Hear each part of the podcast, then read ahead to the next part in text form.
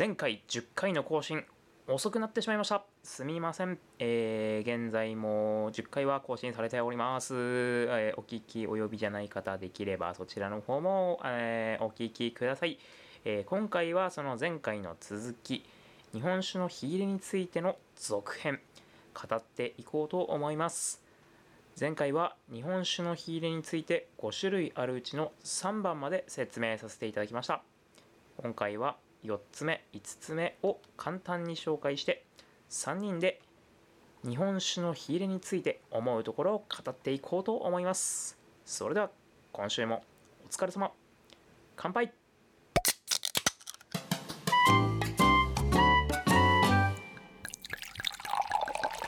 鴨志田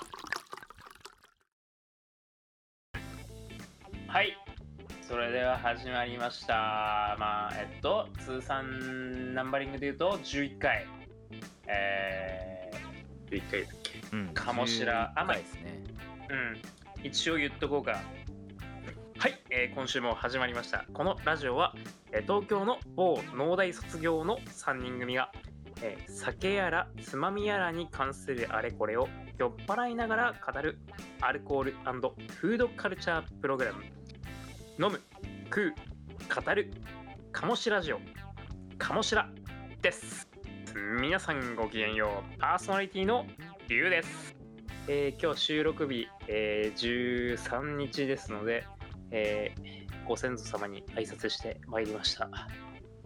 田舎住まいのりゅうです。今日ちょうど僕もいや今は家に帰ってきてるんですけど今日まで嫁の実家にいてえっ、あそうと盛岡にいてで今日僕も嫁の実家の、えー、と墓参りに行ってきました。小野です。い、やー。マスオマスオさんじゃん。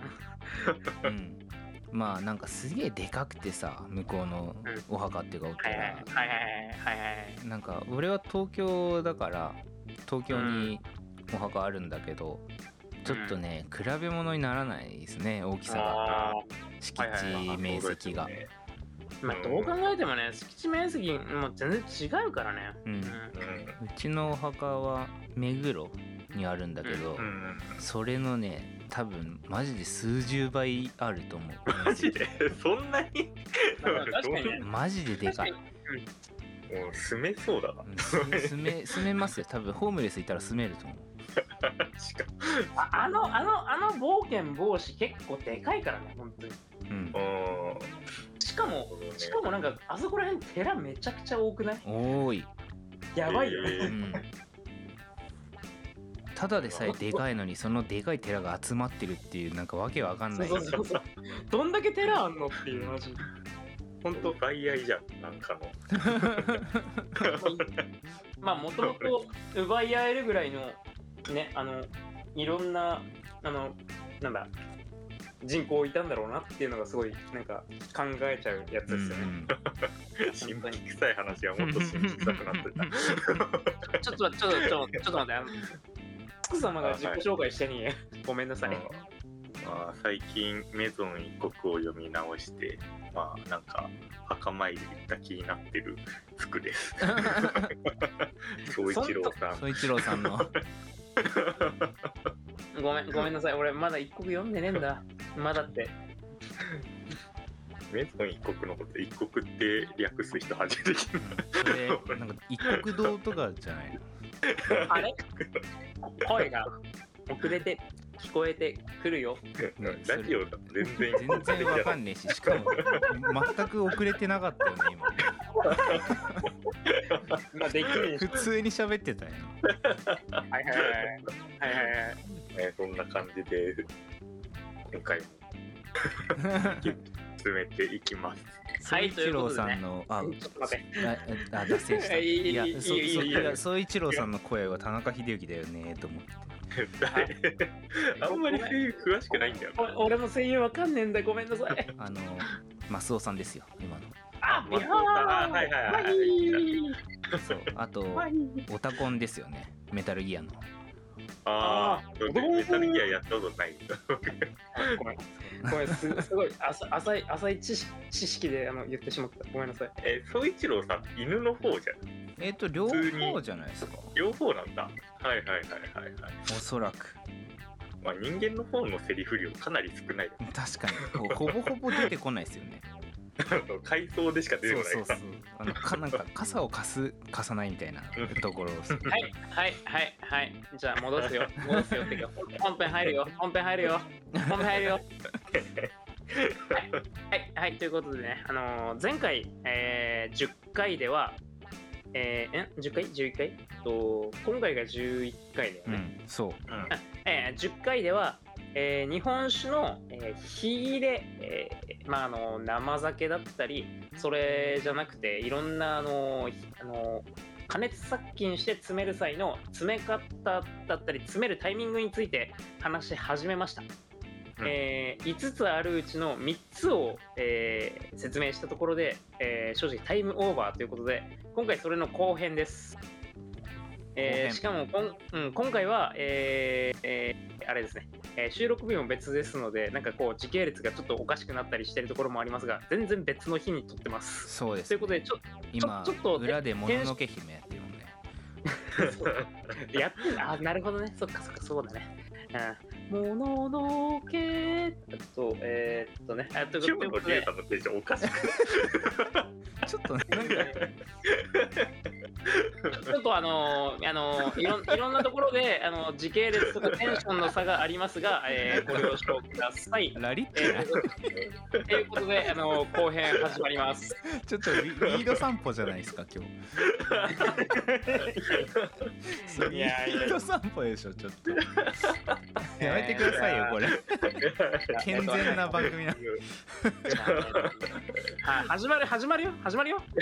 否定してくれ。リリカルリリカル。あいくよいくよいくよいくよいくよ。リリカルドラゴン始まります。何 ああ、ちょっとあの。何の派ですか？何のなんでもねえよ、なんでもねえよ。あの誰誰も誰も突っ込あすあでも突っ込んでくれたからありがとうの。えっとじゃあ日本酒のはじあ日本日本酒の話始まります。エターナルブレイズですか？ああ大好き大好きあのああれででね俺なのは。意味わかんなかったんだけどえーなんかなんかねなんなんかか昨日タイマーと会計ほら会計ある昨日昨日さ昨日さ昨日さあのー何マリミテのアニメのさあのおあなななんだナレーションの話してたじゃん。うんはいはいはい。あれのあれでさなんか俺もさいろんなあの今まで見てきたアニメのなんかナレーションとか考えちゃって。あマリア様の庭に集う乙女たちはってやつ 今日も天使のような無垢の笑顔無垢な笑顔で背の高い門をくぐり抜けていく。流れを知らない心身を包むのは深い色の制服。深い色の制服。白だいセーラーカラーは翻さないように。スカートのプリーツは乱さないように。ゆっくりと歩くのがここでのたしなみ私立リリアン女学園。ここは乙女の園ですよね、そう俺空で言ってんだよな。空で言ってんだよな。空で。すげえよ。うんいや好きだ好きだから。いやそそれでそれで俺も空で言えるアニメのなんかこうオープニングじゃなくてナレーションなんだろうなって思ったらリリカルなのかあリリリリカルなのかのえっ、とリリカルなのか始まります。じゃなくてえ？あの始まりますじゃねえよ。言えてない。やっぱちょっとおかしいっすよ今日。今日ちょっと頭おかしいですよね。しかも多分多分空でいろいろ間違ってるしそ空で言える言えないの文章量じゃないじゃん。おかしいだからでしょ今の俺の中でねやっぱ記憶記憶力がもうバグってるからもう何も覚えてないんだよ本当タイトル言っただけじゃんそれあのー今更ながらあのいろいろ言うけどあのビールビール会じゃなくてあのえなんだっけ発泡酒会もさあのー聞き返してたらさ大豆タンパクがやべえんだよやべえんだよって言っておきながらその後一瞬後にエンドウタンパクに切り替わってるからねあの本当に申し訳ございません。あのそういうことよくよくありますんであの突っ込まれる方はいくらでも突っ込んでいただいたらあのめちゃめちゃ謝罪させていただきます、えーということで、えーはい、鴨志ら始まります。はい。すげえテンション落ちた。もうなんか使い果たしたじゃん いやーということでね、えーっと、ということで、えー改めてお酒の話に入っていこうと思うんですが、はい。ダはいメだ、えー俺もなんかさっきの リリカルドラゴンでもすごい入っちゃった。意味わかんないんだもんいや、菜の花のはわかるけど、なぜって。フィード散歩からの流れでなぜって。あのね、あのね、俺も全然説明してないのなんだけど、リード散歩誰も分かってないからね。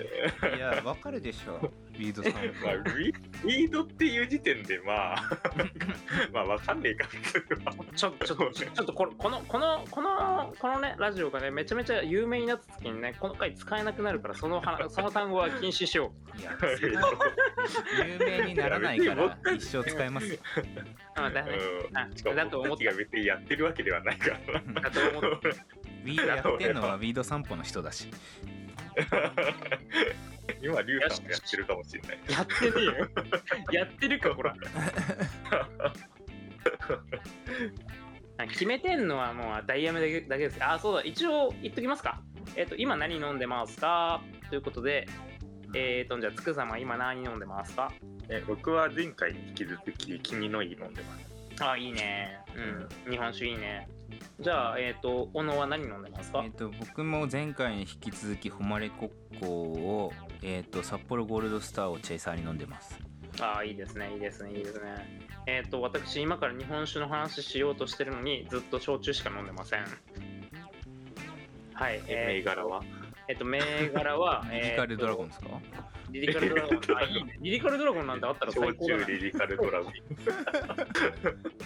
えっとね、えー今飲んでるのは、えっと、えっとあまあまあまあ、いくよ、いくよ、いくよ、説明するよ。えっと、えっと、け敬愛するね、あの、酒飲み筋肉の推しと俺が言ってはばからない、えっと、コアラコアラシさんが動画で、えー紹介してたね、えっと、鹿児島の、えー芋焼酎、ダイヤメってのを飲んでます。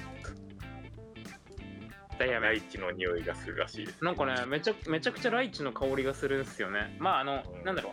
あのー全国的に有名な焼酎で言うと、まあ、霧島の、霧島酒造さんの茜霧島とか、あそこら辺が好きな人だったらすげえハマると思う。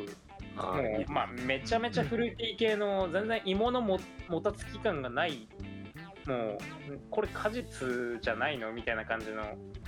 焼酎っすね。芋なんだ。もう水、うん、水割りとか、えなんだろう、あのソーダ割りにすると、もう完璧にフルーツフレーバーウォーターとか、フルーツフレーバー炭酸飲んでる感じでずっとあのガバガバ飲める感じの、そんな感じの、ええー焼酎飲んでます。ー、それフレーバー負荷ふ負荷というかあいや、負荷系じゃなくて、わけじゃないんだよね、うん。じゃなくて、完璧にあの酵母とか、そっち系からあの出てきてるやつだね。うん。うーん。うんこのね、あのライチ系の香りがどの物質になるのかね、俺全然知らないからね、ちょっと、なんかそういう研究してる人いたらちょっとね。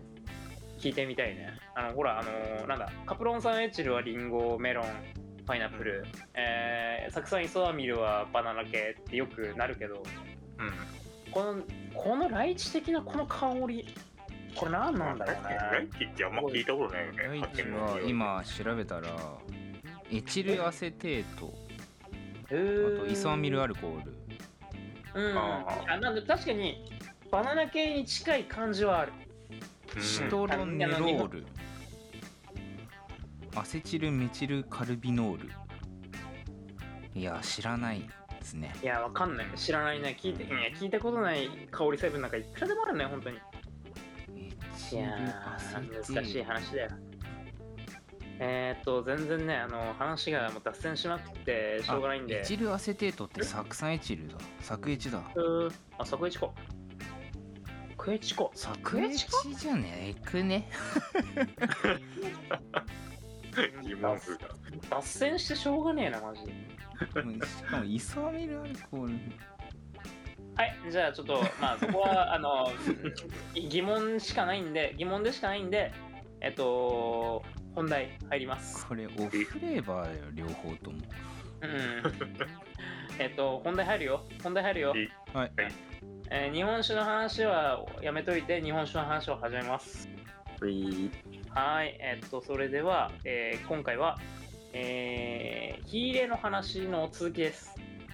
うん。えーざくっと前回の話、えー前回の話は、えーままず、あのー日本酒の火入れ、えー加熱殺菌についての話を、えー説明させていただきました、うん。でその加熱殺菌の、えータイミングによって、えー詰める日本酒の呼び方ですとかなあの味わいが変わっていくって話ですねそれが5種類あるよっていう話をさせていただきました。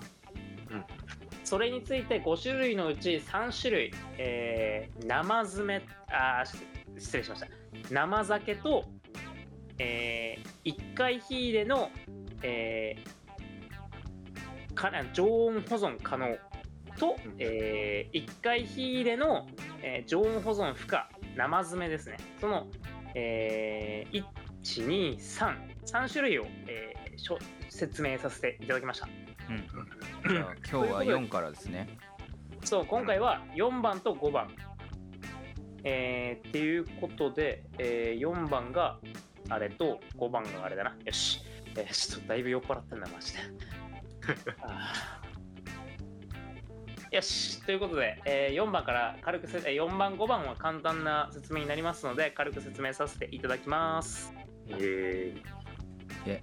はい、えーということで、えー今までは生詰めあ生酒と1回火ですね、えー説明させていただきました。4番、えーこれが生貯蔵っていう、えー一般的な流通の名称になります。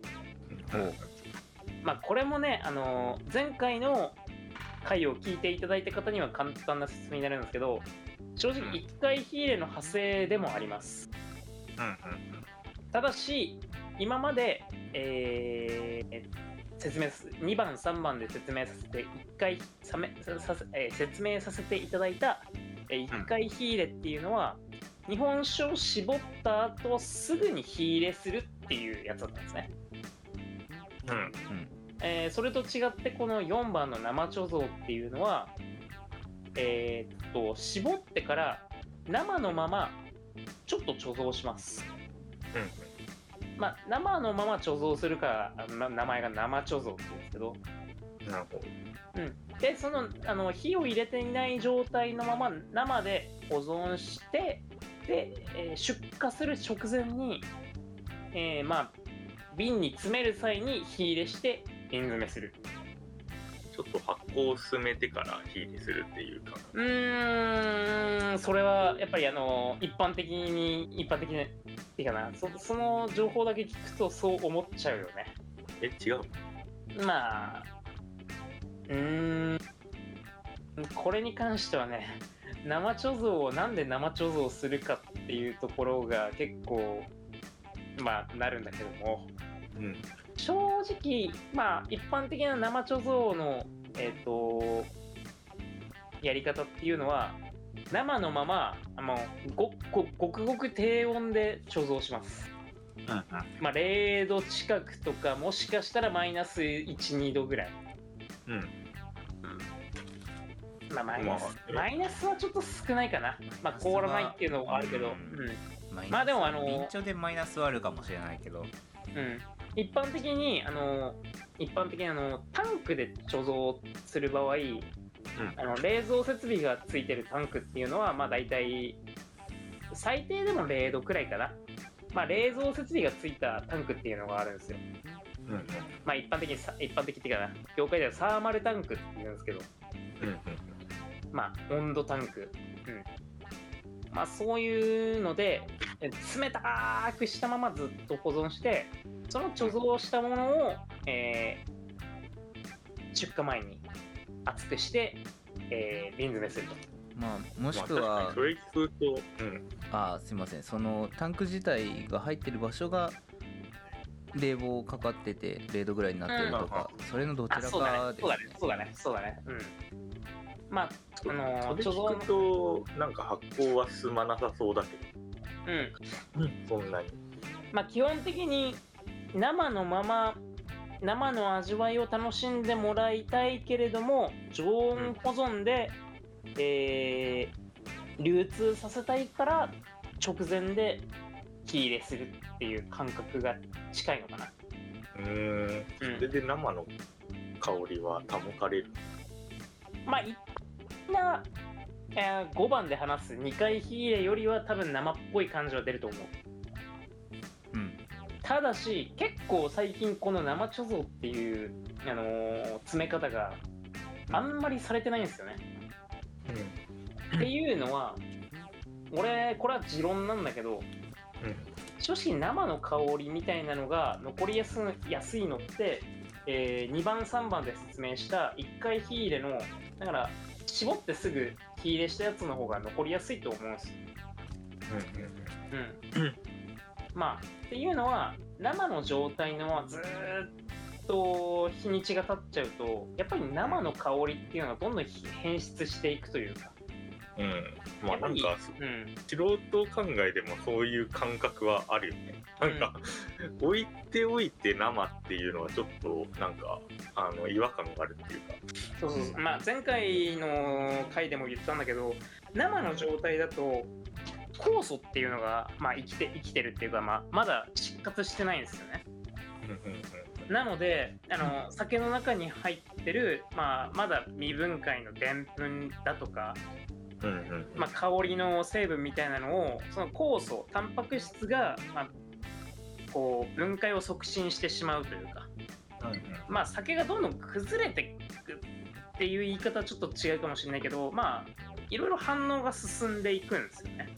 うんうん。うん、っていうことでやっぱり香りだとか味わいっていうのがどんどんこう変わっていく。うん。でそのまま生で貯蔵しちゃうとまあ変わりきっちゃうまあとこまでいっちゃうわけですよ。うん。なんか生って言ってもフレッシュな感じじゃないですよね生茶は、うん、生調なんでもあんましフレッシュ感ないよね。うん。なんか単純になんか保保存っていうか置いとく何火入れしなくて置いとけるからっていうのもあんのかなと思いますけどね。うん。まあだから正直今の日本酒シーンではあのフィーチャーされるお酒ではないものになってきてるなっていうのがまあ正直な印象。ね。なんか、うんあこれ生茶だから買おうとはならないですよね。うんまあまたあの名前のインパクトがちょっと弱いっていうかなんかうん分かりづらいっていうのもあって今の,、しあの日本酒マーケットでは生貯蔵っていう風なことを大々的に言ってるお酒はちょっと少ないかなとは思います。まあ確かに貯蔵してたからってみたいな感じはあるよね消費者側としては、うん。なんか熟成とかいうネーミングだったらあなんか美味しくなってんだなってわかるけどそうね。そういう感じもあるんでまあちょっと生貯蔵まあちょっと今結構いろんな、うん。あのなぜなぜこの区分ができたかってこういう出荷仕方ができたかちょっと今はハテナがつきやすいそうですね。なんかまあでも結構飲食店向けなのかなっていうのは思いますけどね地元の。あーまあ確かにねなんかうん個人的に思うのはその生茶って結構300とかあとうん。そうだな。180とか、そういう180300が多いね。ね、そういう小瓶が多くて、それを飲食店で頼むとそのまま出てグラスと一緒に出てくるみたいな。そうはいはいあのい。うあのまあ冷冷蔵ケースから出てくる感じのイメージあるよね、そういうのが生茶だと多いような感じがありますね。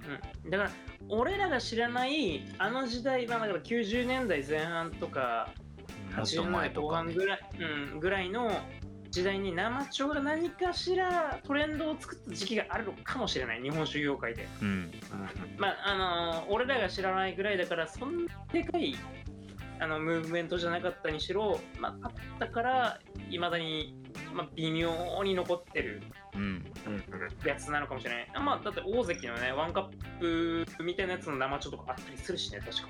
うんうんうん、なんか見た覚えはある。うん。だまあ、ちょっと謎のハテナマークがつく、まあ、日本酒の一つですわな。うん。まあ保存できる割に生っていうネーミングが使えるから流行ったみたいな感じだねなのかもしれないね。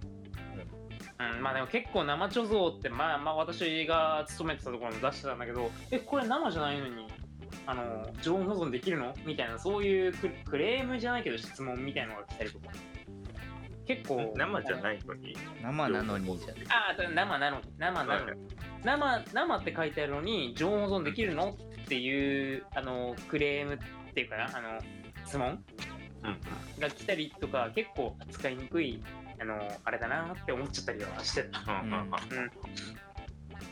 っていう、うん、まあということで、えー4番生貯蔵でしたちょっとこれはあのいろいろハテナマークがつくやつです、うんちょっとあはい。のマイナスなイメージをうん植えてた。からうんまあまあでもまあでも世の世の中にまずあんまり置いてない日本酒でもあるんで見つけたら飲んでみてください。まあ比べるのも面白いかもしれないですね。まあねまあね。うん。一回火入れのやつと生貯蔵のやつと、うん。ということで、まあ、4番までいきました。ということで、最後に5番。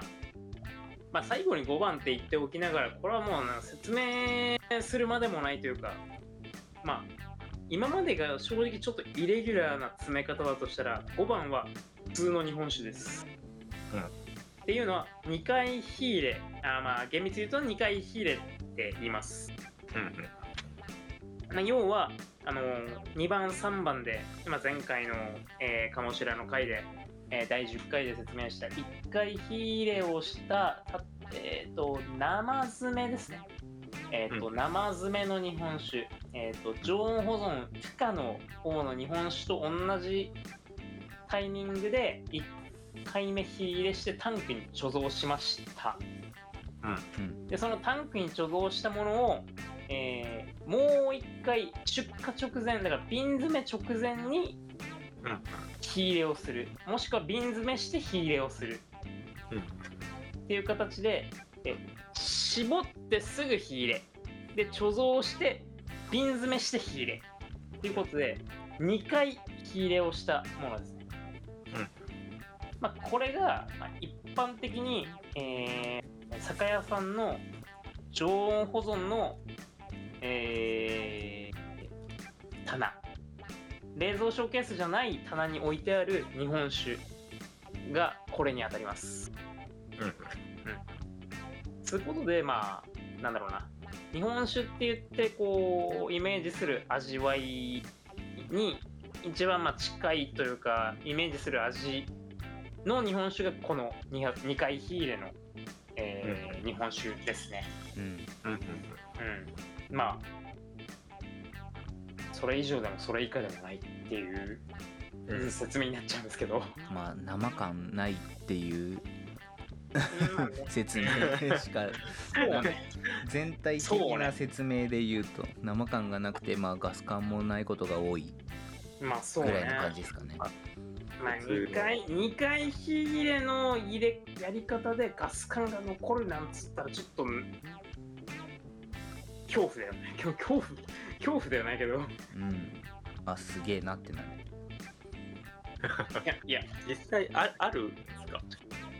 ガンガンある普通の日本酒。基本的に基本的に2回火入れの日本酒ってうん。えーっとい絞ってから1回火入れするじゃん？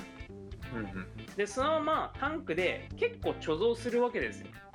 うんうん。まあ、それこそ数ヶ月、うんそのうちに絶対に二酸化炭素は、まあ抜けると。まあ、抜けていくんで。うんうんそうなっちゃうとやっぱりね。うん。うんなんつうかガス管なんて絶対に残んないわけで、なるほどね、うん。しかもなんかしうん。あのまあ学館で有名なこうまあ前に言ってた試験さんとかああ試験さんね。学館にはい。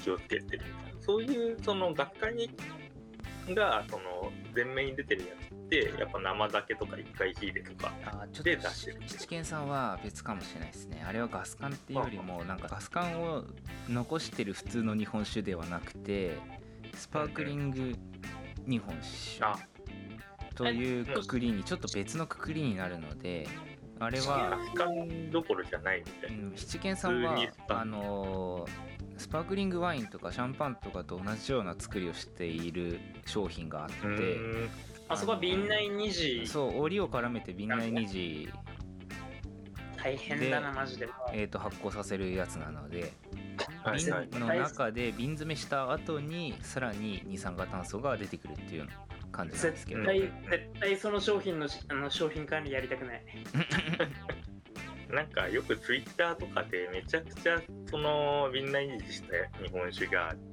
もう半分ぐらい吹き出ちゃったみたいな感じ。あこの間も回ってきましたね。この間あのみ宮古美人だっけな。宮古美人のサメってやつかな。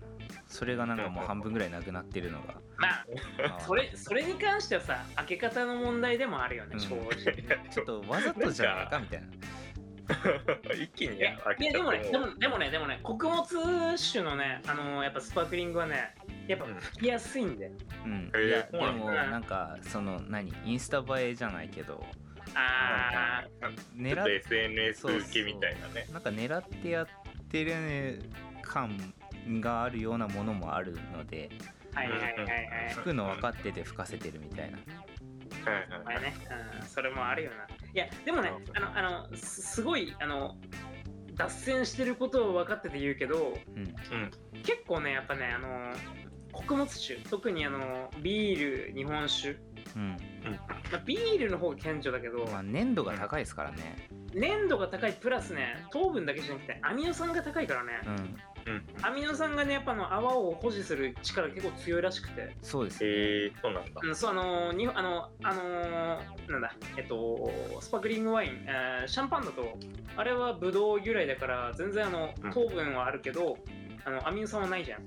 うん。それに比べて日本酒とかビールっつうのはビールはああと日本酒とかビールっつうのはアミノ酸があの泡を保持しちゃうからうん。あのあの吹いた泡がねなかなか消えにくいっていうところがあってやっぱり吹きやすいっていうのはあるんだよね、うんうんさらにさらにビールの場合はあのねあのホップ由来のいろんなあのポリフェノール的なものがめちゃめちゃさらに泡を保持するからあんなにきめ細かい泡が立ったりするんだけど、うんなるほどね、なんかきめ細かい泡を売りにした日本酒とかないんだなんかその あこのこの。泡泡何？スパークリング日本酒のなんか定義みたいなのあったはずなんですよね。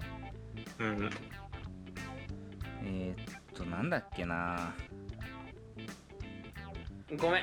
ちょっと元戻していい、うん戻そう戻そう。いやこれはちょっと あう。んのー今度にしましょ えっ、と泡の話から出たから、えっと日本酒の、えっとガス管の話だね。うそうでそうだ。うん。あの七軒さんはちょっと別のくくりということでうんどっちかというと、まあまあまあま日本酒の普通の日本酒の枠でガス管保ってるような作りをしているのは風の森とかそういうとこですよね、そうね風の森さんそうね。うん。まあまあでもやっぱりガス管を残そうとするなら一回火入れっていうのはなぜかっていうと、うんえっ、と貯蔵する必要がないかつ火を入れるのが1回で済むっていうのがやっぱりあるんですよね。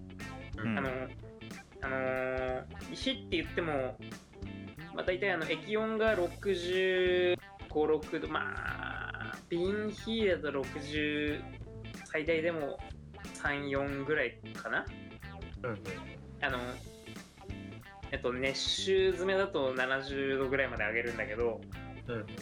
まあね、あの熱酒詰め瓶比例の話はもうちょっと後でします。えーなのでちょっと流してもらって、まあでも、それぐらいまで上げると、どうしてもあの、液温が上がれば、あの分子分子間力じゃねえ、分子の活動がやっぱりこう、分子と原子の活動が活発になって、うん二酸化炭素が液体から出ていこうとする力がどんどん働くんですよね。うんまあ、コーラを沸かしたあの温度を上げたことはあるのを見たことある人あるあるかもしれないんだけどそうするとやっぱり大体の炭素が抜けちゃうんですよ。うんうん、なんであのその温度を上げる状態を2回もやっちゃったらまあまずそりゃ液体の中に入ってる炭酸は全部抜けちゃうよねっていう。っていうことでガス管をできるだけ残すならあの火入れは最低でも1回にしたい。うんっていうところありまして。うん。なるほどね。まあまず2回も入れたらまあまず絶対に炭酸は全部抜けてしまう。うん、うん、っていうとこですね。まあだからあのー逆に考えると今まで2回やってたらあんまりこう生感みたいなのが残んなかったからどうやったらあの生っぽい感じで流通させることができるかっていうところで1回火入れに行き着いたっていうオクラさんが多いっていうのが今の日本酒の流れかな。なるほどね。うんまあ、そこで、まあ、うちはマンパワーも、えー敷地もあるから1回火入れですぐ瓶詰めして、えーその瓶ですぐ貯蔵してそれを全部早いうちに売り切るっていう判断をする蔵もあればあうちはそんな、あのーマンパワーも、えーなんだ敷地もないしうん。なんなんだったらそのレベルの量じゃないもっともっといっぱい量がめちゃめちゃあるよっていうところはあの1回火入れでタンクで貯蔵しておいて、でその都度出る量に合わせてえ瓶詰めしてで出荷するっていうまあだから要冷蔵の生詰めっていうものを、えー選択するっていうそういう、えー選択をいろいろするようになったっていうことですね。うんなるほど。うーんちょっと今の説明だけだと全部伝わってないんだろうなとも思うんだけどまあまあでもなんとなく概要は、まあそういうことなんだまあ一応。まあ、前回に引き続きこの2回目でやっと12345種類のまああの日本酒の詰め方、うん説明させていただきましたいやー、よかったね。いや長かったねあのまあ長一番長かったのは脱線したところだって思うんだけど確かに。一番長かったのはあれじゃないですかリリカルドラゴンじゃないですか。リリカルドラゴン。リリカルドラゴンだね。リリカルドラゴンリリカルドラゴンとリード散歩じゃないですか。一番長か。っ たまあ、リリカルドラゴンの謎がね。いやほんとね。まあ、でもなんか、魔法中年リリカルドラゴン始まります。田村ゆかりの声で言って、あ あんな声はあんないい声は出ない。それあれ。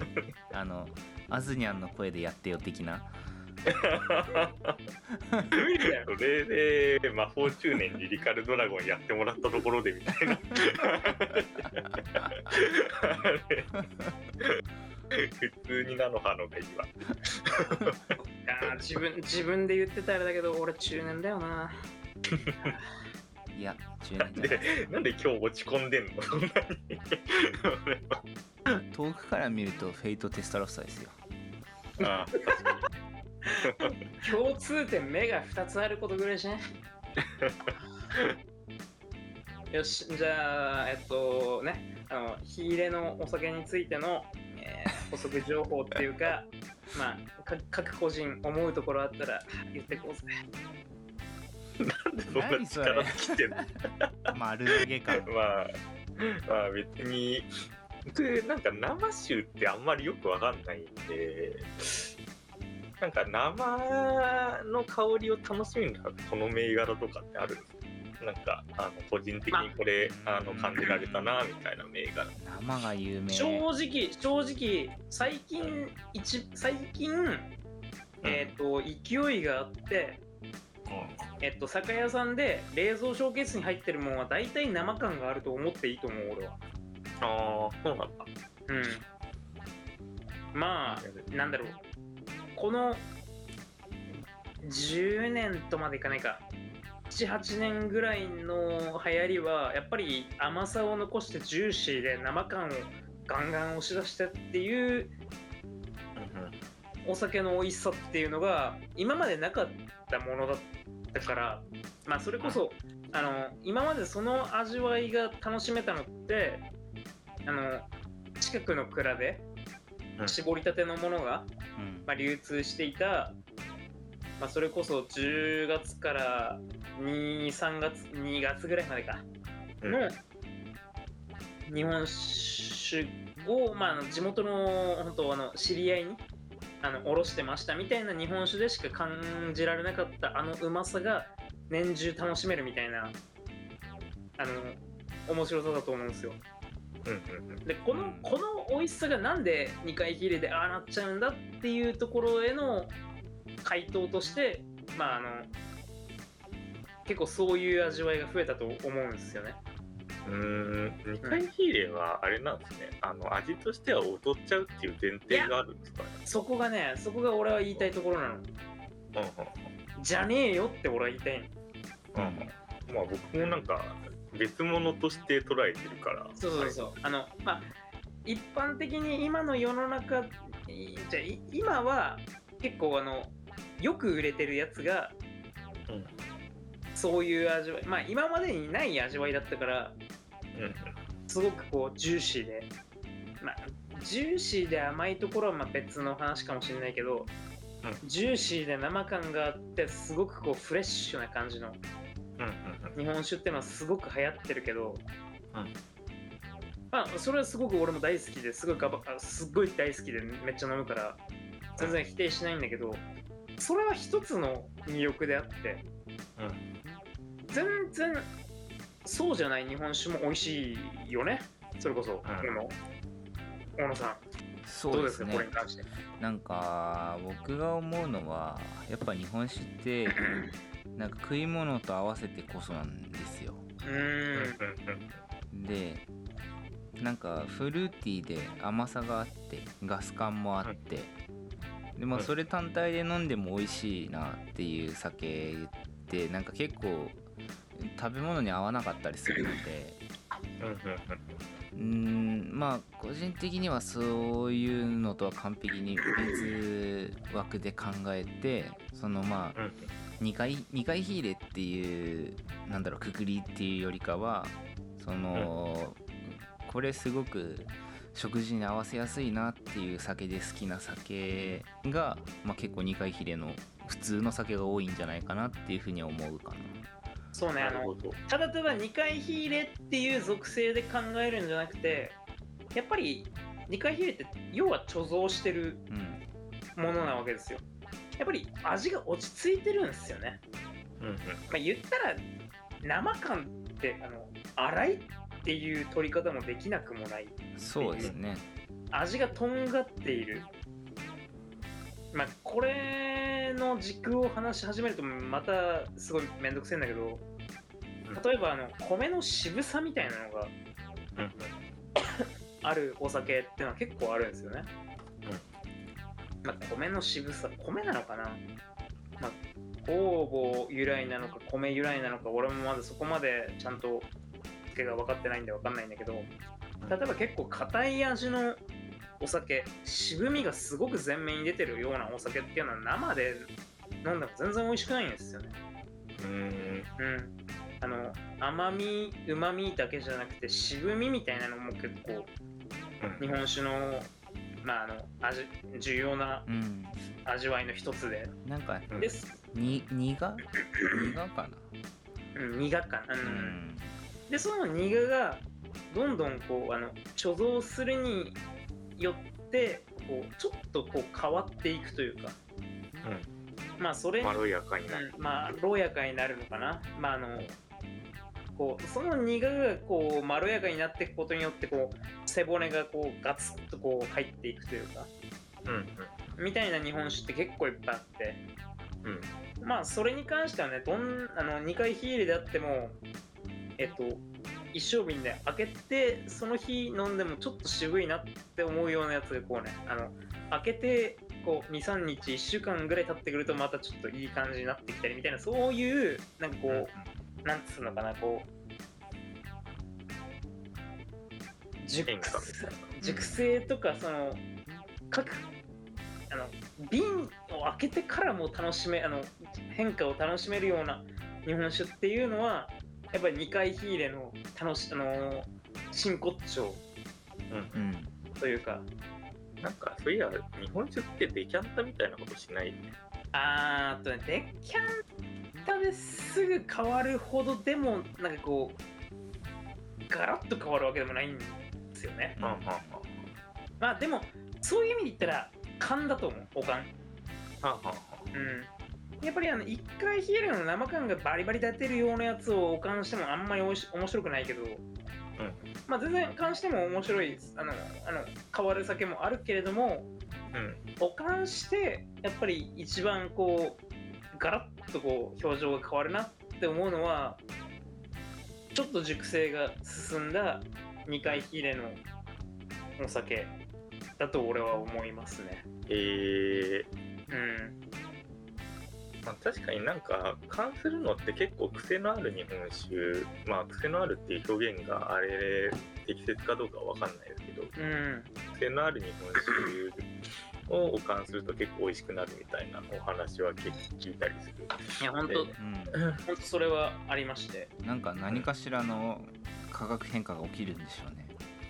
うん。なんかね俺が一番聞いてて納得したのはうん勘が結構ね、あのーうまく効くのは今回のあの火入れの話はちょっと別なんだけどやっぱ結構木本系の乳酸が立った、うん。うんあのー日本酒の方が勘が立ち、あのー勘上がりしやすい、まあ、あの勘上がりっていうのは勘をすることでその日本酒がこう味が上がるっていう、ううんうんん。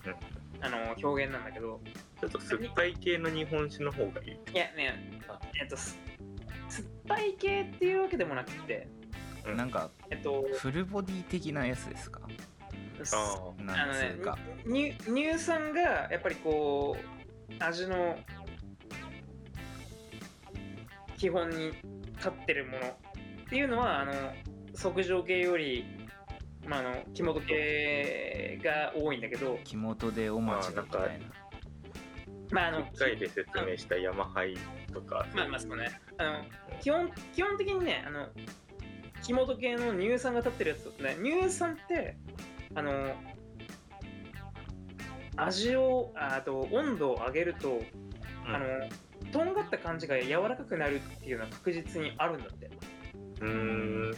あのー普通に乳酸単体であの水に薄めたやつを冷たいまま飲むのとあったかくして飲むのとじゃ全然違うんだ。ってじゃあ、ヤクルト高くすればあると思うそれはあるかもしれない。ヨーグルトとかもあるかもしれない、えうん。なんだけどやっぱりああのーなんだあの缶上がりする日本酒はやっぱり乳酸がやっぱちょっと強いみたいなところ。あるあのまあそういう理由で。あのーあのーちょっとこう冷たいまま飲むとこうとんがったような酸味があの温度を上げることでこの酸味がこうトゲがなくなるっていうのがやっぱりあるらしくてー、うーん。まああの生酒缶するとどうなるの？あでもそれはねやってみないと分かんないとこでもあるけどバランスく崩れる場合もあるしうん。単純にあの生っぽい香りとか 銀条香みたいなものがあるやつがこうすごい強調されちゃってもうなんかあの全然すっきり冷たかったからこそすっきりフレッシュで飲めたやつがダメになっちゃう場合もあるしあれ意外とこれなんかあのなんだ冷たい時はツンとした感じだったけどうん。意外と広がるねとかそういうこともある。全然、うん。なんか生酒感染手権とかやってみたいですね。でもでも結構ねおかんおかんをすごく売りにしてるあのなんだろう居酒屋さんとかはもう,、もうもう全部実験だみたいな感じで、うん。まあ言ってもあのノウハウがあるからこの米使っててこういう感じでこの味わいだったら絶対缶つけても大丈夫みたいなところが俺より全然分かってるから、うん、うんうん。そういうのは全然あると思う。確かに。てか、えー。てかねあの例えばあのこれ知り合いが泉橋にいるからあれだけど泉橋の十枚吟醸とかの結構綺麗な酒でもねあのなんだあれは生ではなかったけど、うん。確かにこれ冷やで飲んでて全然うめえなってやつでも結構勘するとねうめえんだよな。うー。んうん。なんか、うん、ちょっと香りが立ってる系のやつでも缶つけたらつけたであこれはこれでうまいなってほんとなるというか。あんまり飲まないからなんか何がうまいっていうのがいまいち基準がないんですよ。あーちょっとねつくさまと一回か缶酒のあの飲み会やりたいね。うんなんか勘今度じゃあ。確かに自分であんましないんですよね。うん。てかてかお俺正直家でもやんねえもん。うん。なんかあんなんかし知らないやっぱ買ってダメになった酒をこうん。うあの飲む方法みたいなイメージはある。やっぱなんか熱くするといいとこも悪いところも分かりづらくなるんですよねだから、うん、なんかダメな酒とか安い酒とかそういうのを缶にして飲むっていうイメージがあるから缶酒は美味しいものではないっていうイメージが結構あるんですよね。まあ特に上のね。の残りをカレーにするみたいなあ感じのイメージなんですよね。ーなんかカレーに近いかもね。あの何でもマスクしちゃううまさもあるしすごく、あの逆にとんがらせればとんがらせるほどこう唯一無二のあのこのカレーどうやって作るんだかわかんねえっていうカレー食ったり時すごい感動しない？うん。うん。まあ無水カレーとかねいろいろ。いやなんかむなんだろう。えじゃなくて。なんかいろいろカレーの作り方を学んだけどあのこのカレー作れないって思う時のカレそれいまいちわかんない。そもそもカレーの作り方学んでないからな。今までおうちカレーとかスパイスカレーとかいないまあそれなりに作ってきたけど、うん。えちょっと待ってこれ何口食ってもどうやって作ったらいいかわからないみたいなカレー食った時すごい感動しない？うん。美味しいもなんか僕 美味しい。いやいやいやこれこれこれカレーにカレーにそあのの本物のカレーを見せてあげますよっつって。明日南インドに来てくださいみたいな。そんなねそんなそんなそんなそそんなネネネタっぽい話じゃなくてネタっぽい話じゃなくてうんなんだろうな例えばサンドイッチとかさ例えばあのチャーハンとかさまああのいやなんか誰でも作れる料理なのにうん食べたらあこれ俺絶対作れねえって思わせる料理食った時。あこれやっべえな。これ作れる作れない目線であんまり食ったことないかも。料理を。まあなんか美味しいなーっていう。ごごめんなさい。ああででもでも俺が言いたいのは俺が言いたいのはあの缶酒もねあのなんだろうな方向性が2つあってうん。あのカレーと同じであのか、あのー何でもカレールー入れときゃそれなりに食えるようになるって感じであの何でもかんあのチンチンに熱くすればそれなりに美味しくなるわけですよ。特にあのなんだろうなどっちかっていうとその名古屋弁使ったの今なんでチンチンにって言った？ごめんごめんごめんチンチンに熱くするって名古屋弁なの？名古屋弁だよ。あそうなんだ。そうなんだ。知らんかった。えな なぜ俺使ってたんだろう？全然名古屋に？名古屋弁を見せてあげますよっつって。名古屋に来てください。美味しいもんにちょっと脱線しないで 一応一応言うよ。言うよ。あのあのまああのガンガン熱くしてあの寒い時に飲んだら絶対うまいじゃん。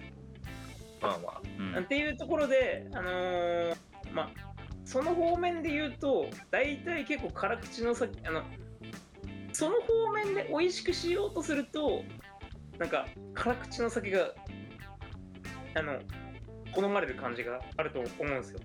うんうんうん。あの、おでん、あの、おでん屋の屋台で出てくる熱燗のイメージ。はいはいうん、まあ、辛いお酒かあーまあ辛い。あーだだし割りはちょっとあのすごいこうあのあのえっとニッチなところだと思うんだけどまあうん。あの一般的な大衆居酒屋で出てくる熱燗のイメージっつうとまあ味っつうよりこうあの水みたいな酒。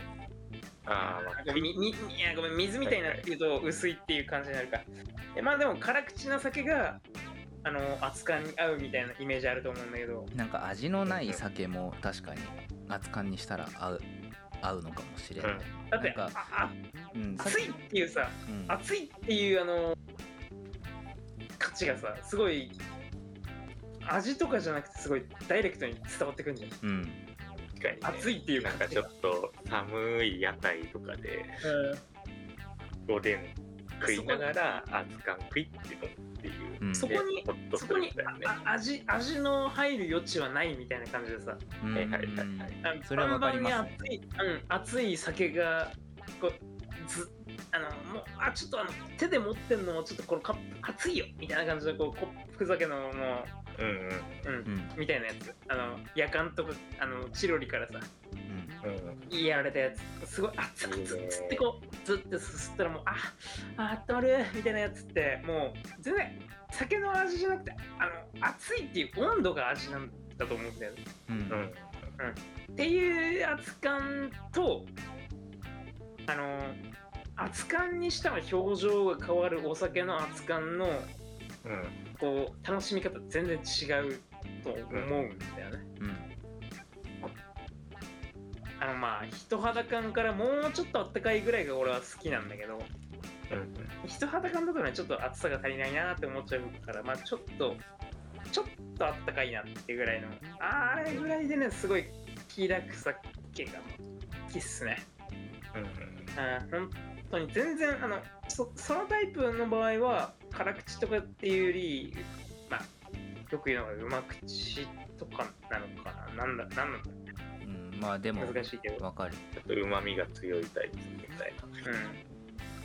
結構、いやー。まあ単純に味濃いやつが合うんすよ。そう。うん。まああれの感覚とも近いかな。あの味濃い料理に薄い酒っていうよりはうん味濃い料理にあの濃い味のものを合わせるみたいな。うん。うんうんなんかまあそうらしいっすね。なんかで習ったけどなんか味濃いものをそのすっきりした酒で洗い流すっていうのはなんか科学的に間違ってるらしい、えー、そうなんだ。そんな科学的に証明されてんの？な何の話だったかな？まあなんかマリアージュ的には味の濃いものには味の濃い酒を合わせた方がいいらしいですね。うん。まああのマリマリアージュ、まあ、最近だとペアリングって言うのかな。うん。うん。まあなんかうんまたまた話変わっちゃったけど、まあ、これはこれで面白いからだけど。あの切るっていうあの考え方とうん。あの寄り添うっていう寄り添うっていうかな相乗相乗あの切る考え方と相乗するっていう考え方の2つの軸で考えると面白いっていうのは割とあって。えキルはその洗い流すそう洗い流す系の話、はい。まあそれを全部それでも全然あの唐揚げにあの薄いハイ薄いっていうかな。すげえ爽快ハイボールみたいなのは全然ありだレモンサと思うから。ワーとか。レモンサワーとかね。だからそれは否定しない。あ全然ありのあの価値だと思うんで俺は全然ありだと思うんだけど。うん。まあでも別にねあのその例えばすごいこってりしたステーキ和牛の脂っこいステーキにあまあ脂っこいだったらあの唐揚げと同じようにレモンサワーとかあビールみたいなのでこう切るっていうのもありだと思うんだけど、うん。うんまあ、そこに対してこうねあの油の香りに負けないあのこう赤ワインを合わせるみたいなのっていうのはこう濃いものに濃いものを合わせるってやつだよね。うん。うん。そういう感じで日本酒も、まあ、楽しめるわけだよねっていう話のをしてたんだっけ？あれ？うんだっけ？まあでもなんかさあのそういう意味ではおでんって結構ちょうどいい感じするよね。そのなんだ。さらにさらに話を飛ぶけどうん。あの日本酒って汁物合わせても飲める結構いい酒の一つだよねっていう話、ああ。うん。ああ。のまあ確かだしにねだしだし汁をつまみに飲める酒って結構珍しいと思うんですよ。うん。そうねスープまあなんか豚汁とかでも飲めるもん日本酒って豚汁をなんならなんならお吸い物飲んで日本酒飲んでもうまいんじゃないかっていう、あそれ全然ありですね個人的には、うん、まあワインがフォンドボーで飲めるかって言われると微妙だもんね。確かに まあでも VFS とかフォンドボーでワイン飲めないかって言ったら飲めそうな気もしなくもねえけど。自分で言ってることなんかあれするけど。甘くない白ワインだったらまあ日本酒的な使い方はできるような気はするうん。だからなんか日本酒ほどのクーっていう感じはない気がする。うん。確かに。あやっぱなんか香りを楽しむものみたいな感じのちょっとあのなんだろう。気構えちゃうからあのワインだとうん。ちょっとあのまあそれ用に一応チーズとかあの香りの相乗効果があるものみたいなのを求めちゃう感じはする。うんうんうん。まああ今チーズ食いながら日本酒飲んでるけど でもうまいだろそのそのうん避けるチーズとかのあっさりした系のチーズに日本酒最高だろいや俺酒でチーズマジ好きなんですよね。なんか。もうそろそろ終わった方が良さそうな気がする。良さそうな気はするけどちょっと待って。火入れの話してねえじゃん。な生生酒の話したか？ね、してねえかっと脱線すげえ脱線してる。ちょちょちょっと生酒じゃなくてあのこれ俺編集するからあのなんだあのつまみ食いするからもうちょっと話そうぜ。いいよ。えっとなんだっけ？何の話だっけ？えっとなんかワインだとちょっとまあワインはどう甘えちゃうねこうのまあいいいんだけどでもうちょっとあの火入れのな生生の酒の味とそれ以外の話のうん話をしようか。うん。血汗がやばい。手汗がやばい。け血汗が、血圧血圧どっち？今窓開けてなんか結構涼しいから窓開けてエアコンつけないでいるんだけど別に暑くはあーでもないんだけどなんか血汗がやばい 体感的には全然体感的には。みたい今汗が出る。18度ぐらいしかない。ねすごい。あすごい涼しいよね。うん。19度。な はいはいはい。東京はもうちょっとありますね。僕常に冷房つけてるから。あー。外の気温わかんないんだけど。東京すまんすまんすまん。24度ってなって。るちょっと膀胱がやべえ。暴行高校は夜の1時。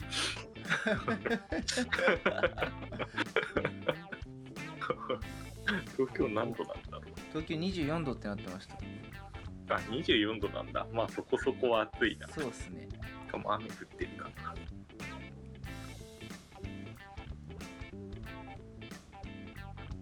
かん家でやったことそんなにない。よなんかまだあのなんだっけ。あのっけその蔵のところがちょっとワイン蔵にか買われて高級っぽくなったやつ。なんだっけ？あれフォフォコン。ですか？ポコンか。ポコン。浜田さんの。そうあれがまだ残ってるから圧巻にしてみようか。なあいいじゃないですか。うん。まあ普通に美味しかったけど。あれって全部。用例ではない普通のやつですか？どうだろう。まあ僕冷蔵庫に入れてるから。ああ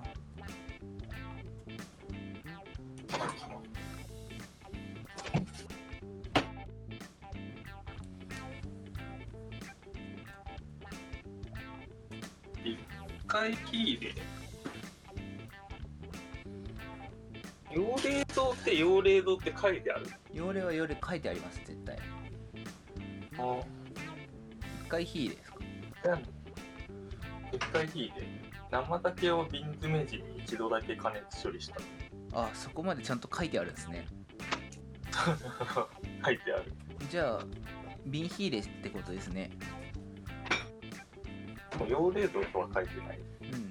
あそうだ瓶ヒレの話してねえ。よいしょ。瓶入れの幸いと。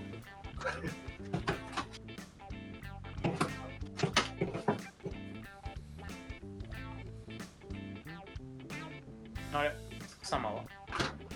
わかんねえ。戻しに行った。戻し。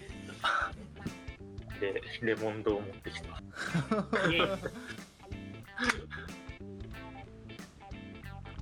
まあ、基本的に生酒？うん。は最近すごいなんだ。あのももてはやされるけどうん。基本的にまあすごく選ばれた人しか飲めなかった酒なんですよね。うん。うん。まあ蔵の人だったり近所の人ね。うん嫌あの選ばれた人ってかね選ばれた時期しか限られた時期しか飲めないものだったのが、まああの企業努力によってまあ結構な時期飲めるようになったっていう、うんうん。うん、生酒的な味わいが。生に限らずね、うん。うん。うん、まあ贅沢れな時代ですわ それがすごく流通しちゃったからこそそれが全てみたいになっちゃいかねかねないっていうかなっちゃいかねてる？みたいな状況だと思うんですよね。うん。まあ吟醸大吟醸が普通の酒よりうまいぞっていう感じのとちょっと似てるね。確かにねあの新しい価値としての、まあ、ブームブームなのかもしれない。うん、でそれに対してのこうアンチテーゼみたいなのもまあまた起きてるとも思うし。シードライバーみたいなタクシードライバータクシードライバーか。タクシードライバーか。タクシードライバー。まあでも確かに、あの、そういう流れで生まれたわけではないけど、どっちかというとそういうのの対極にあるというか、まあ、結構うまみ強めのうん純米酒だから、まあ、結構ち、うん、そうそうね。そあの全然生酒系のううまい感じとは全然違うところにいるやつ。あでもあれはちょっと味とは別で売れてる感じもありますからね。あそうなの？ちょっと、まああ、の面白さみそうったいなすね。なんか面見白さ。た目面白さプラス怖いもの蔵見たさみたいな、く蔵元の面白さみたいなのも、あの含めて。うんうん。そうですね。あの大倉さんもいろいろあったから。ななるうん。あそうなのそううんいろいろ語りがいのある大倉さんなんですもう僕タクシードライバー飲ん。だことないから飲んでみたいんですよ俺は23回あるけどまあもうあれだよ。あの見た目と違ってすごく実直なお酒です。うんまあなんか全体的に似通ったような味だけどね。うん。うん。うん。あとあれはなんか蔵を元自身蔵元自体が生だけど常温放置ししてなんかそれで飲んでみろみたいなこと言ってる。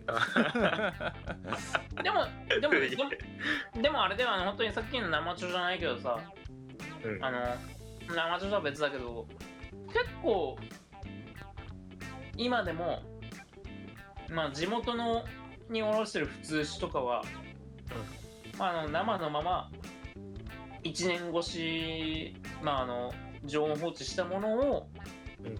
まあ、ブレンドして、あのここうやんねえとうちの味わいなんねえからみたいな感じのやつって結構あって。うん。なえーごめん。あの地元流通の普通酒だけじゃなくて例えば新亀さんとか。あ。確か新亀さんの純米とかあれどうだったかな。俺もちょっと聞きかじった話だったから違ったら大変申し訳ないんだけど、うん。まああのあそこら辺の熟成系だいぶ強いところは、えっと熟成する前に火入れしてるかどうかちょっとわかんない。してないうん。してない蔵もあったような気がする確か。なんか純米蔵っていうイメージしかなかったけど。うん。なんか日本で最初の純米蔵じゃなかった？あ確かえそうねそうなのうん。えー、10枚しか使わない。あでもなんか俺が最初にそういうふうにあのあの絞ってすぐ火入れするっていうとこからこう外れて常識からお俺らでいう常識から外れてるっていうのは俺あの広島にえっと新酒鑑評会でうん。行った時にここら辺の日本酒飲んだかみたいな感じでこう周りのねあうん。の先輩、先輩方にいろいろ聞か聞かれた時にいやちょっと結構最っすねやる。うん。あのまあ要は地元の普通酒飲むとすごい東北にない香りというかうん。うん。めめちゃめちゃこう癖が強い感じのものを飲ん飲んで。うん。うん何なんですかねこれっつったらいやここれはもうマジであのその順なんだ生のあのタンク調で、うん。まあ、常温放置でこうずっとこうやったようなやつじゃないとこの味が飲んねえからっていうような作り方してるところもあるんだってよみたいなことをこうえー。本当かどうかわかんないよ。本当かそのちゃんと。あれだよね十字朝日とか結構すごいあーなんかそうなんかまあてか熟成感がすごい売りじゃないけど全部が熟成してるみたいな蔵ありますよね向こうの方。まあ日置桜とか、うん。あーやばいな。あーそこのえっと広島の名前忘れちゃった。なんだ？え？名前忘れちゃった。ごめんなさい。まあでもまあでもなんだあのそういう熟成系をあの売りにしてる系のお酒屋さんってか、まあ、作り酒屋さんはでそういう香りするよね。うん。うん。うん。なんかちょっとカラメルがこう鼻の奥にこうずずっと残るようなこの生で飲むと、いやその系のやつがねあの缶するとまた全然表情が変わったりするんだよね。あ確かに。そういう系美味しそうだね。関するそういうあの魅力もあるんで俺は全然あの今のこの生酒至上主義みたいなのも、まあ、ちょっと違うんじゃねえかなとも思う。僕も多様性があればああるほどいいと思っているんでなんか一つのこう価値観がいいと定まってしまうとそれだけしかなくなるんでつまんねえなと思うんですよね。うん。あと、本とかもそうなんですけど、まあ、僕編集やってるんでああ、なるほどね。一つの、まあ、ムーブメントがあってそればっかりになるとまあそれはそれでいいと思うんですけどなんかなんかこういうのがダメだっていう風潮が出てくるとちょっと面白くないなって思っちゃうタイプ 最近の生、最近の生っぽいお酒は、大体あの甘いのがね、うん。あの、ダメだって。あの、俺、あの、ビール時代一緒に働いてた、あの、ビール屋さんで一緒に働いてた、あの、冬は日本酒作ってるおっさんからすげえ言われた。うーん。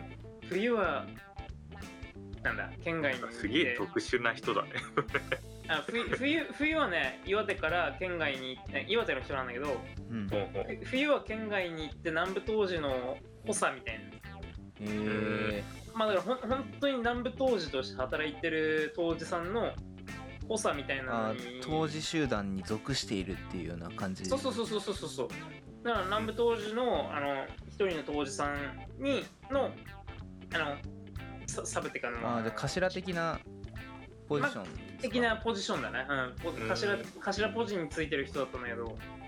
であのまああの栃木県のあるクラスお倉さんに行ってて冬は、うーん。であの夏になる。え言う言うあのえーっとね SH マレーまあいいや。そうそう誉れ？すごい。ねさすがだな。すぐすぐそれでいやいや まあまあ。他ないでしょ。まあ確かにね。確かに。なんか僕も全然知らなかったけど誉れなんだなっていう頃は分かった。H まで。H まで。まあまあいいよ。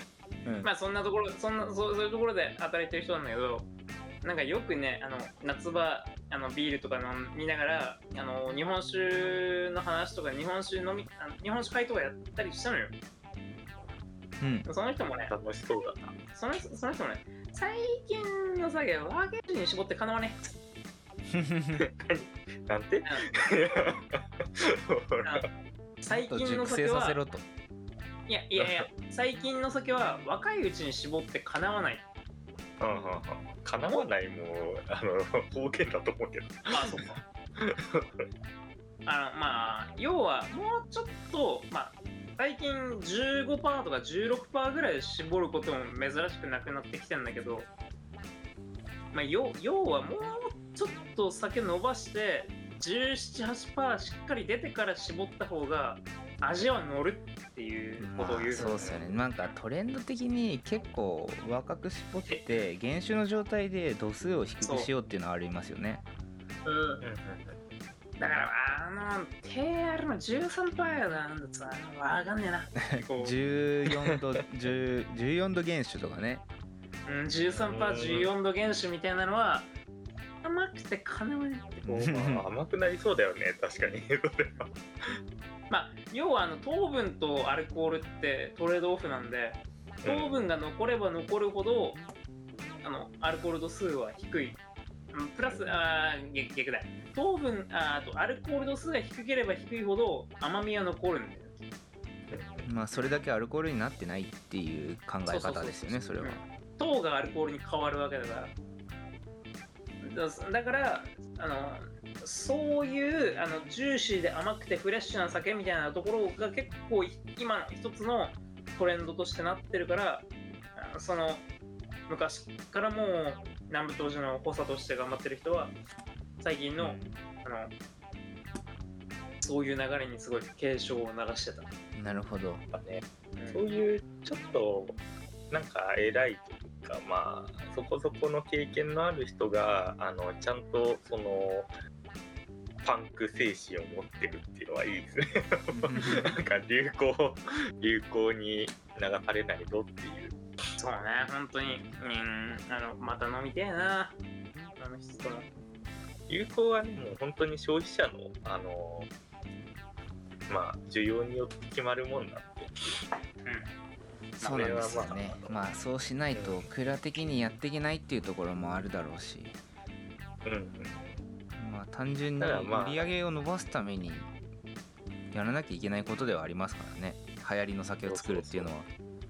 うん、絶対商売にやる以上流行りの酒を出すっていうのはマストではあると思うんですけどただ流行りの酒以外もちゃんと美味しいよっていうことはやっぱ信念として続けていかなきゃそのなんだろうそこで働いてる意味みたいのが薄れてきるなとは思う。ん、うん、やっぱり年に1回ぐらいはねこち亀も連載しなきゃいけないっていうう。いやこち亀 純粋に売れてるじゃないですか。こち亀こち亀あの年に1回こち亀掲載しなきゃね。あのダメです。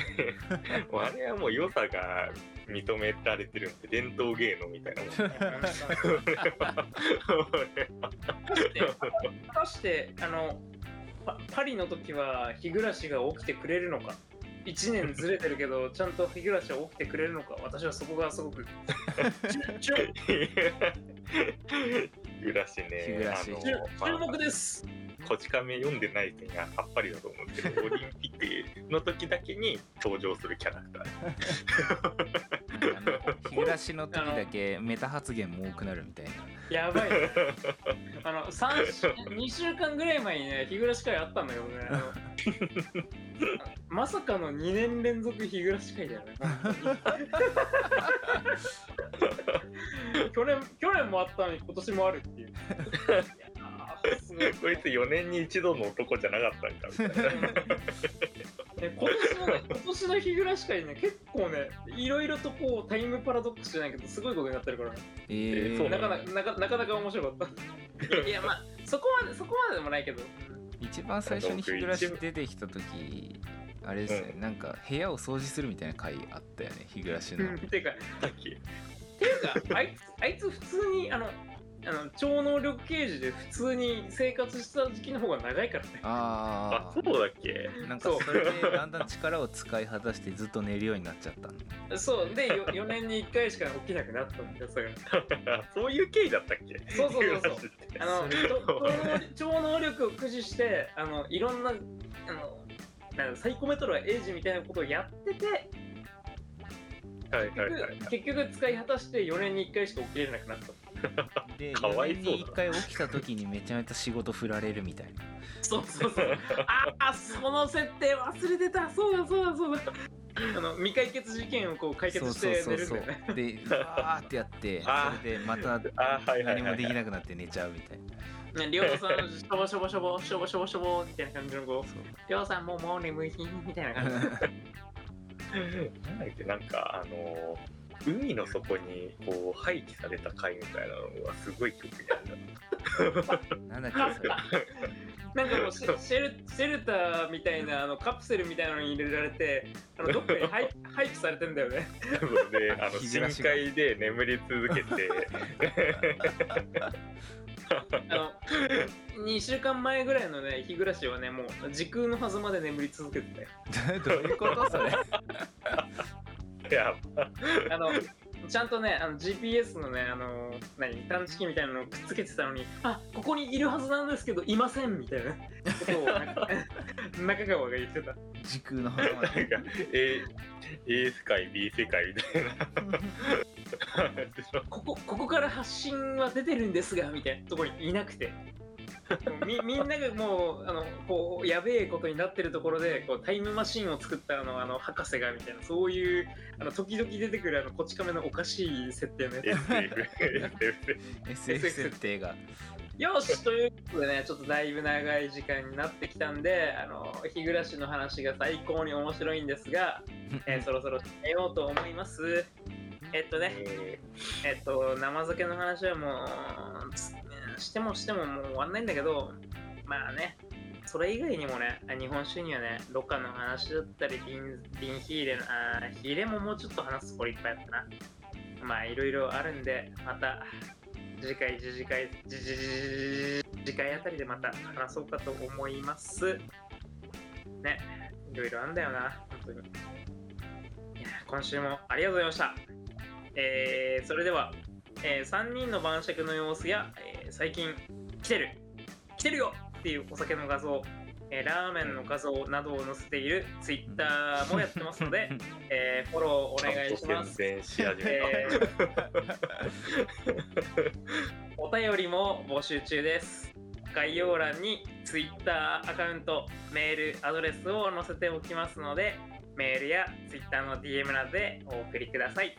えー以上です。それでは、お送りしたのは、リュウと、小野とたエリカルツクでした。はい。始まりまーす。始まるの？今ひ日暮らし調べたら日暮らしって日暮らし寝るおって言うんだ。あ、でもね、あれ？あれ？ちょ、ちょっと弟とか、弟とか、兄ちゃんとかいなかったっけ？日暮らし夜を起きよあなんだっけそうだ全然わかんない。あ日暮らし起きよおあ、ほら、じゃいるんだ。ほら来た、ほら来た、ほら来た。